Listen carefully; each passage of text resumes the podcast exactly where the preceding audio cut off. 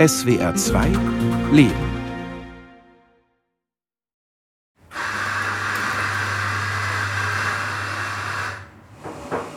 Caroline Wind macht Kaffee in ihrer Küche, in einer gemütlichen Wohnung unterm Dach. Sie ist 29 und Unternehmensberaterin im IT-Bereich. Am Kühlschrank sind mit Magneten Fotos befestigt. Sie zeigen Caroline und Sven. Schöne Fotos. Das ist hier irgendwo. Du bist am Tegernsee. Mhm. Das war in Berlin Uckermark. Da haben wir eine Woche gesagt, komm, wir fahren einfach nur in die Natur. Muss jetzt kein fancy Urlaub sein. Das mochte ich auch so an ihm. Der war so, obwohl er wirklich auch gut verdient hat und alles, war er so der bodenständigste Typ überhaupt. Das hat, das hat ihm gereicht. Und das war unser letzter Urlaub in den Dolomiten.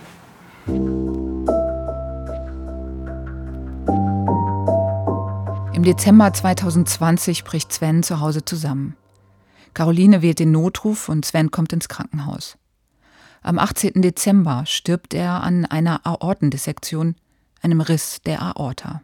Ich glaube, die ersten Wochen und Monate war ich eigentlich nur in einem Schockzustand. Also ich kann mich auch eigentlich nicht wirklich daran erinnern, was ich da die ganze Zeit gemacht habe. Ich weiß nur, ich habe extrem viel geschlafen und ich habe auch relativ schnell Antidepressiva genommen, weil ich diesen Schmerz nicht aushalten konnte und auch irgendwie wirklich wollte, dass, dass mich da irgendwas betäubt. Und ich habe mein Leben komplett geparkt.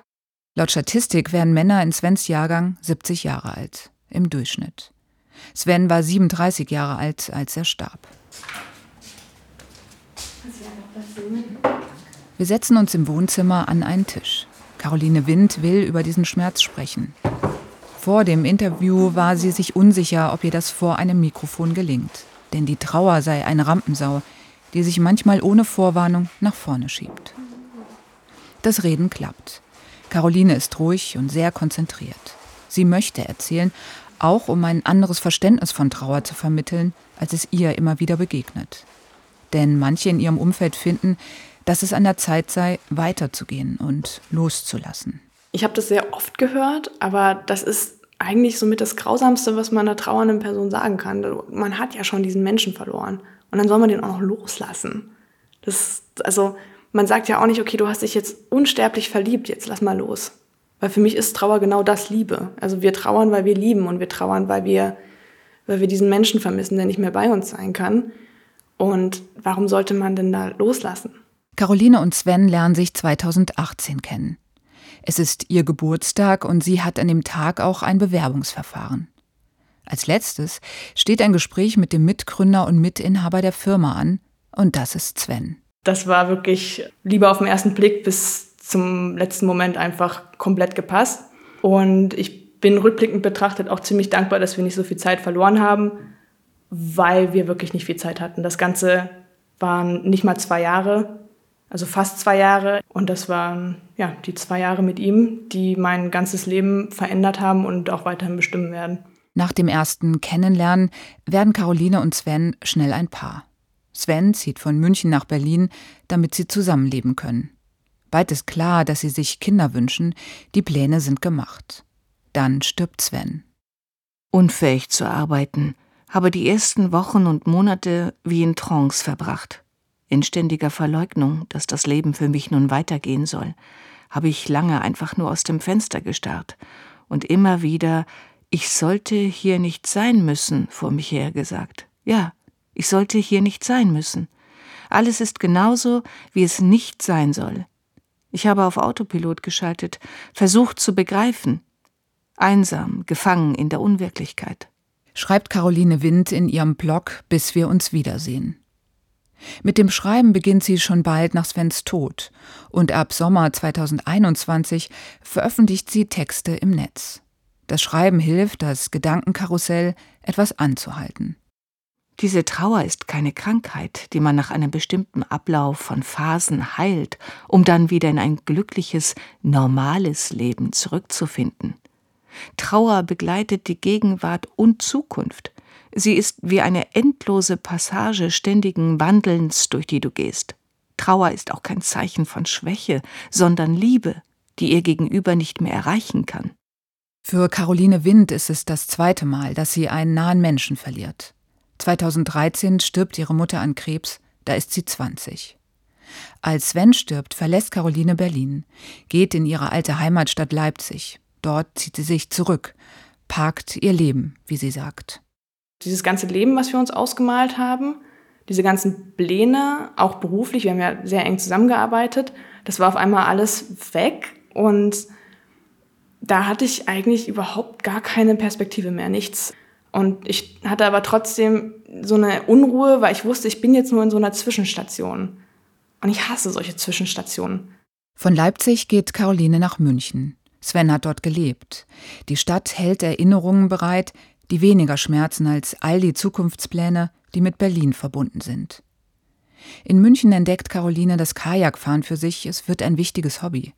Sie schreibt auch weiterhin und sie besucht eine Trauergruppe. Die Nikolaides Young Wings Stiftung in München bietet eine Gruppe für plus-minus 30-Jährige an. Caroline Wind steht auf, sucht Jacke und Tasche. Sie will los. Heute Abend trifft sich die Trauergruppe. Genau vor einem Jahr im Oktober war ich dann da und das war dann zu der Zeit immer online. Das war ganz, ganz praktisch, weil auch die Öffentlichkeit und auch die Wege mich immer sehr reizüberflutet haben und deswegen fand ich es immer ganz gut, hier in einem geschützten Raum dann auch online mich mit den Menschen auszutauschen. Und das hat natürlich auch sehr gut getan, in Anführungszeichen, weil das Menschen sind, die einfach die Sprache sprechen und die, die wissen, wovon man da spricht. Ich glaube, wir kommen dann jetzt auch gar nicht mehr, ja, oder? Das ist nicht gemeldet Wir fangen einfach mal an. Also schön erstmal ähm, so viele von euch zu sehen. Erik Bremer leitet gemeinsam mit Nathalie ehrenamtlich die Plus-Minus 30 Trauergruppe der Nikolaides Stiftung. Im Raum sitzen elf Personen. Caroline ist mit dabei. Manche tragen freiwillig Maske. Die Gruppe trifft sich alle zwei Wochen. Seit Beginn der Corona-Pandemie online, zuletzt wie heute Abend auch wieder in Präsenz. Alle stellen sich vor, denn manche sind zum zweiten Mal hier. Andere wie Caroline waren zuletzt nicht mehr regelmäßig dabei. Ich bin Erik. Ich habe vor dreieinhalb Jahren meine Lebensgefährtin verloren bei einem gemeinsamen Verkehrsunfall. Bin dann hier in die Gruppe gekommen. Nach einigen Monaten habe mich hier sehr aufgehoben gefühlt, sehr viel Hilfe erfahren und habe dann nach zwei Jahren mich entschieden, die Seiten zu wechseln. Und bin jetzt seit ja, etwas über einem Jahr ehrenamtlich für die Stiftung auch tätig. Genau, und mit Nathalie jetzt auch seit kurzem in dieser Gruppe hier. Die Nikolaides Stiftung wurde 1998 gegründet. Sie hat mittlerweile verschiedenste Angebote. Dazu gehören auch die Treffen für unterschiedliche Altersgruppen. Laut Stiftung leben in Deutschland etwa 500.000 junge Trauernde. Es ist die Zeit, wo in, vor allem in meinem Alter alle heiraten, Babys kriegen. Die kennen nur dieses Leben und das ist einfach sehr abnormal, dass so etwas passiert, dass in, in so jungen Jahren schon der Mann stirbt, der Partner stirbt, aber während andere halt zum Altar spaziert sind, musste ich auf eine Urne zulaufen. Und natürlich mag das keiner sehen, wenn eine Person leidet oder weint oder voller Schmerz ist. Und vor allem bei so etwas Furchtbarem wie ein früher Tod von einer Person, da, da weiß ja niemand was zu sagen. Ja, das ist, da ist jeder sprachlos, ich ja auch. Ja, und, und niemand weiß so richtig, damit umzugehen. Und Viele versuchen es aber gar nicht erst. Viele machen einen Bogen drum oder versuchen das irgendwie zu retuschieren mit irgendwelchen toxisch positiven Sachen. Und die wenigsten haben auch wirklich die Kapazität, sich diesem Schmerz auch hinzugeben und sich neben mich zu stellen und einfach mitzuweinen. Oft wird Trauernden suggeriert, dass die Akzeptanz über das Passierte einkehren muss, um abzuschließen und wieder glücklich leben zu können, und dass es nur diesen einen Weg gibt. Ich jedoch möchte suggerieren, dass alles im ständigen Wandel ist und dass es kein Endprodukt von Trauer gibt, das Happy End heißt, dass manches einfach nicht mehr zu reparieren ist, dass manches nie mehr gut wird. So deprimierend das auch ist, wer hat uns versprochen, dass das Leben hauptsächlich glücklich und leicht sein wird?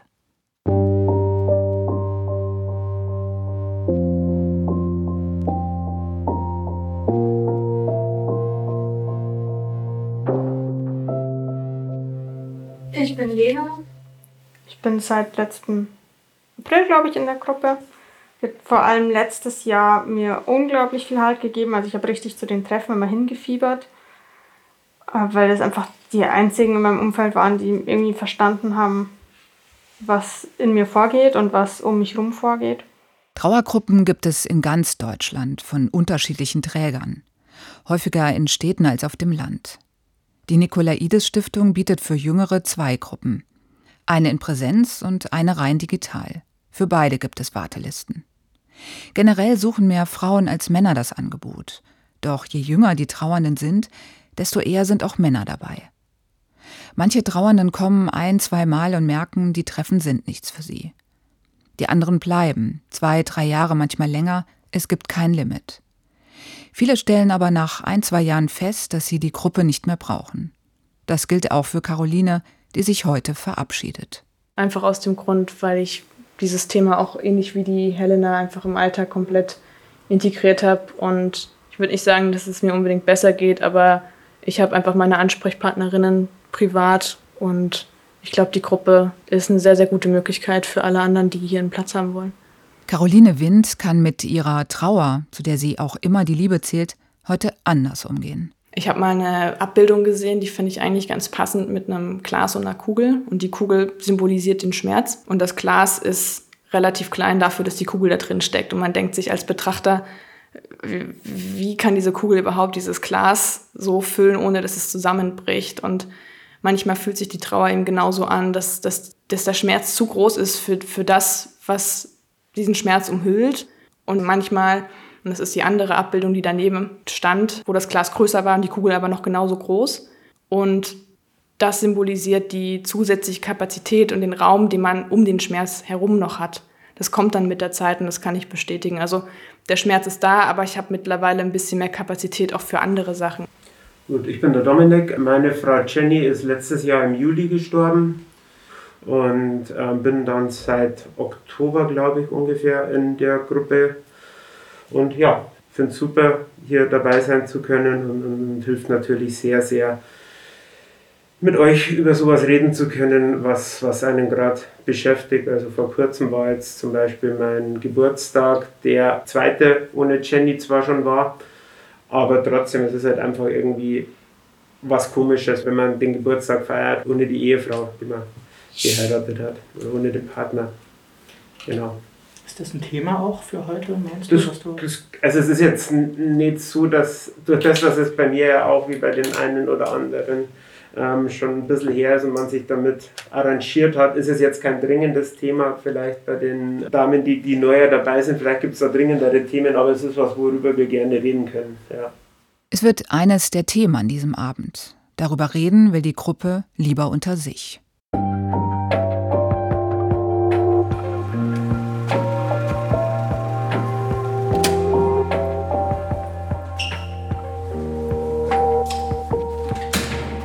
Gebäude in einem Hinterhof mitten in München. Hier arbeitet Erik Bremer bei einer Produktionsfirma.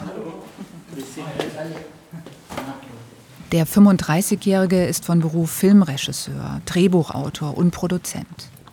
Im Sommer lief sein Dokumentarfilm Wer wir gewesen sein werden in den deutschen Kinos. Es ist ein Film über den Tod seiner Freundin Angie und ihre gemeinsame Liebe.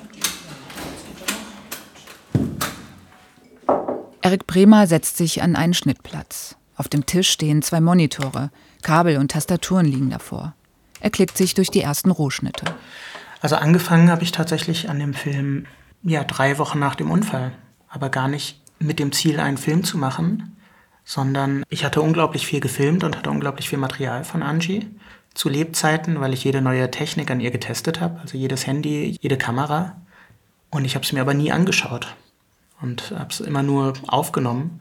Und nach ihrem Tod saß ich halt in unserer gemeinsamen Wohnung und habe erstmal alles auf fünf Festplatten gespeichert, damit nichts verloren geht. Und habe dann auch angefangen, mir das alles anzuschauen. Denn das war meine Art, nochmal ihre Stimme zu hören und sie nochmal zu sehen.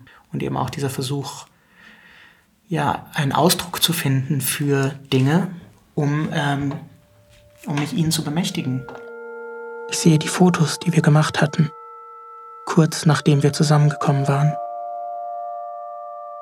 Und ich spüre sie, unverändert. Ihre Nähe, ihre Geborgenheit, ihre Liebe. Ausschnitt aus dem Dokumentarfilm Wer wir gewesen sein werden. Eric und Angie lernen sich im Dezember 2015 kennen. Nach ein paar Monaten ziehen sie zusammen, schmieden Zukunftspläne. Sie wollen sich ein gemeinsames Leben aufbauen. Und nach dreieinhalb Jahren sind wir Skifahren gegangen. An einem Märztag, am 14. März 2019. Und hatten einen sehr schönen letzten gemeinsamen Tag.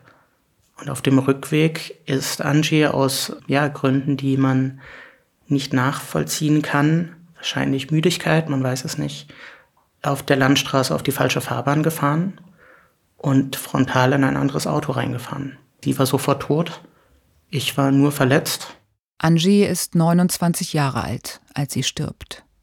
Erik Bremer liegt nach dem Unfall im Krankenhaus. Ich musste mehrfach operiert werden, an Armen und Beinen und Fuß vor allem. Ja, die ersten Wochen habe ich äh, erstmal versucht, das überhaupt alles zu verstehen, natürlich. Also dieser Moment, als der Arzt gesagt hat, dass Angie gestorben ist, das ist ein Moment, über den ich schwer reden kann, weil über den komme ich nie hinweg, wenn ich mich da versuche reinzuversetzen. Also dieses Realisieren hat sehr lang gebraucht bei mir. Und da hat mir sehr geholfen, zum einen zu reden, ganz viel über Angie und über das Reden immer wieder neu zu realisieren, was passiert ist. Also ich habe in einer Welt gelebt, in der Angies Tod nicht vorstellbar war. Und jetzt in einer Welt aufzuwachen, in der Angie plötzlich gestorben sein soll, das ist, äh, das ist was, das muss man überhaupt erstmal erstmal erfassen für die eigene Wahrnehmung von sich selbst, von der Welt und von allem. Eric Bremer beginnt ein Videotagebuch und er merkt, dass es ihm gut tut, Fotos und Videos zu schauen mit Angie darauf. Er zeigt auf einen der Monitore. Solche Bilder sind da noch drin, die gar nicht mehr im Film gelandet sind, im Rohschnitt. Ja, wobei ich jetzt, wo ich das so sehe, sind das Bilder, die habe ich auch lange nicht mehr gesehen. Die sind auch sehr schön. Und ähm, ja, erst ganz langsam kam dann auch so der Wunsch, okay, ich möchte daraus gerne einen Film machen, der anderen Trauernden vielleicht helfen kann, die sich genauso allein gefühlt haben wie ich und der vielleicht eine Perspektive geben kann, der auch anderen Trauernden helfen kann, zu verstehen, dass sie nicht allein sind. Manchmal habe ich das Gefühl, du bist immer noch da. Schon komisch, dass niemand mehr nach dir fragt, oder? Als dürfte man nach deinem Tod nicht mehr über dich reden. Dabei ist das doch das Einzige, was wir noch tun können. Wenige Monate nach dem Tod von Angie besucht Eric Bremer zum ersten Mal die Gruppe für junge Trauernde. Ich habe eigentlich nur Fragen gestellt, habe die ganze Zeit gefragt, kennt ihr das auch? Hattet ihr das auch schon mal, das das und das? Oder kennt ihr das und so und wisst ihr das? Und alle haben dann nur genickt und haben gesagt, ja, das kennen wir. Und da habe ich dann gemerkt, ach Gott sei Dank. Also es scheint wohl alles normal zu sein. Und du bist nicht krank und du machst nichts falsch. Und, und die leben auch alle noch und bei denen ist es länger her. Also man war eben ähm, plötzlich so in einer Gruppe unter Gleichgesinnten und das war unglaublich schön und gleichzeitig ist es aber auch traurig, dass es sowas braucht. Also, dass es in dieser Gesellschaft immer noch eine so große, ja, dass eine so große Hemmung herrscht, über das Thema Trauer zu reden. Genau, das hier ist zum Beispiel nicht im Film. Zu dir, an den Ammersee. Es ist schön. Friedlich. Du bist noch immer hier. Überall. Ja, also die erste Fassung war auch eine reine Ansprache an Angie. Als der fertige Dokumentarfilm dann im Sommer anläuft, war Eric Bremer manchmal mit dabei im Kinosaal. Er führte viele Gespräche und ihm wird nochmal deutlich, dass sich Trauer in Teilen ähnelt, unabhängig vom Alter der Trauernden und dass es auch Unterschiede gibt. Also zum einen, weil ein Tod im Alter normaler ist als ein Tod in jungen Jahren. Das passiert mehr Menschen, man hat mehr Anlaufstellen, es gibt mehr Menschen, mehr Freunde, die auch schon sowas erlebt haben, die für einen da sind, mit denen man das Ganze teilen kann. Und zum anderen ist es natürlich ein Unterschied, ob man auf ein gemeinsam gelebtes Leben zurückblickt oder auf ein nicht gemeinsames gelebtes Leben nach vorne schaut und sich eben fragt, was bedeutet das denn jetzt alles und was kann das denn noch bedeuten? Es gibt da dieses Gefühl, mehr Mensch geworden zu sein mit einer größeren Demut gegenüber dem Leben. Vielleicht Angies letztes Geschenk an mich. Im Film, in der Trauergruppe und auch im Zweiergespräch zeigt Eric Bremer seine Art zu trauern offen und ehrlich. Für ihn ist Trauer keine Schwäche. Also, dass ich jetzt einen Makel haben sollte, weil Angie gestorben ist und ich Trauer mit mir trage, sondern ich habe immer gesagt, nein, also ich mache gerade eine Erfahrung, eine zutiefst menschliche Erfahrung, die ich so noch nicht hatte, die viele noch nicht hatten, die jeder aber irgendwann mal durchmachen wird. Und ich möchte das nicht als Makel betrachten, sondern als etwas, was mich mehr Mensch werden lässt. Zu diesem Menschwerden gehört für ihn auch das Finden einer neuen Identität, einer, die Komplexität zulässt, die es möglich macht, Neues ins Leben zu lassen, ohne Angie loszulassen und einfach weiterzugehen.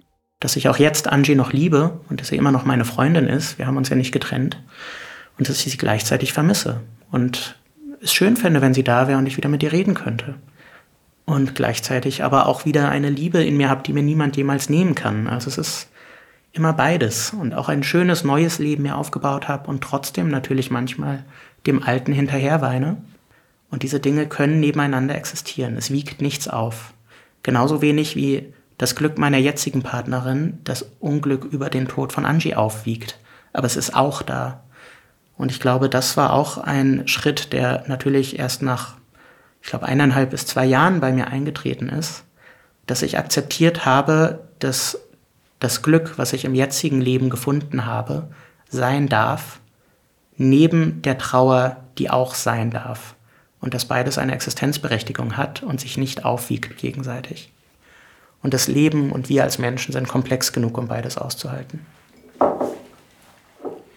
Ich würde inzwischen sagen, ich leide nicht mehr unter meiner Trauer, aber natürlich ist die Trauer ein Teil von mir geworden, von meiner neuen Identität, die ich mir aufbauen musste die ich neu finden musste. Und ja, sie ist so ein Teil von mir, wie auch meine Liebe zu Angie immer noch ein Teil von mir ist. Genauso wie ich aber auch mir ein Leben aufgebaut habe, in dem Angie keine Rolle spielt. Denn auch das findet natürlich statt, dass man sich ein neues Leben aufbaut mit einer neuen Entwicklung als der, der man geworden ist nach diesem Ereignis. Und deswegen auch als Matrix das Ganze zu sehen, also in dem alles zusammenhängt, ich glaube, das ja, hat bei mir am besten zugetroffen.